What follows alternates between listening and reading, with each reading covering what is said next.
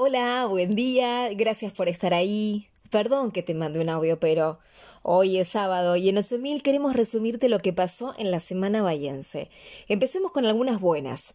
La ONG Nutrirnos Más lleva cinco años de trabajo social voluntario y solo en 2021 repartió 250.000 kilos de alimentos en unas 40 instituciones bayenses. Nicolás Telker sufrió una falla multiorgánica por coronavirus, la peleó y ahora se recupera en su casa. Traigan tuco que volvió el más polenta, dijo por Facebook. La bailarina bahiense Belén Terni y su pareja Lucas Villegas son parte del Festival Cosquín 2022. Es un orgullo representar a Bahía, le dijo Belén a 8000. Y titulazo para el tenista bahiense Guido Pela y la modelo Stephanie Demner. Esperan a Ariana, su primera hija. Vamos con otras noticias que no nos gustan para nada, pero están. El presidente de la cooperadora de bomberos, Fernando Varese, advirtió que les falta personal y el riesgo está latente. Vecinos de White se quejaron por irregularidades en la obra de Avenida Dazo y los de Rucci, hartos de los problemas con el agua, reclamaron en el Consejo 15 camiones y una cisterna. La titular del Servicio de Emergencias Siempre, Mercedes Aguirre, dijo que están al límite debido a la baja del personal por los contagios. En nuestras costas, los residuos plásticos y las colillas de cigarrillos siguen siendo los principales problemas según un censo provincial. Y encima todo nos sube. El dólar llegó a 226 pesos en Bahía y la provincia informó un aumento del 42% en la BTV. Algunas cositas más que nos dejaron estos días. A los 94 años falleció Nilda Lustó, la mamá del intendente Héctor Gay, que está de licencia y encima tuvo que aislarse tras dar positivo de coronavirus. La ciudad quedó a cargo de la concejala oficialista Soledad Martínez, que tiene 40 años y es docente, y es la sexta vez que asume una mujer.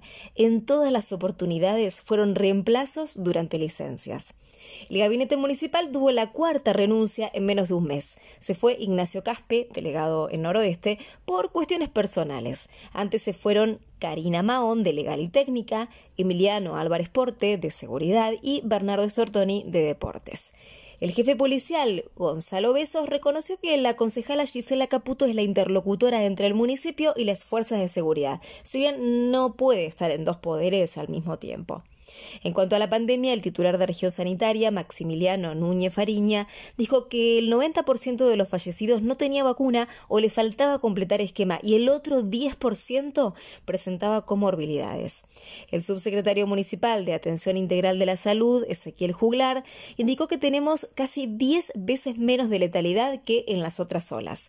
Y la pediatra Paulina Gallegos aseguró que necesitamos un 80% de vacunación para la inmunidad de rebaño con los chicos.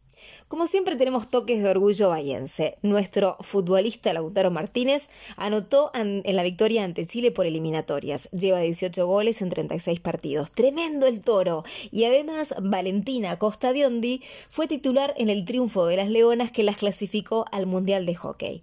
Y vamos con una internacional. La serie Ozark es un toque nuestra. Mi madre es argentina, nació en Bahía Blanca, contó Martín Zimmerman, el guionista de la serie, que lleva ya cuatro temporadas en Netflix. Ya empezó el fin de y Meteo Bahía del CONICET dice que después de los 35 grados de hoy, mañana tendremos algunas llovinas con 32 grados de máxima y el lunes estará parcialmente nublado con una máxima de 27 grados.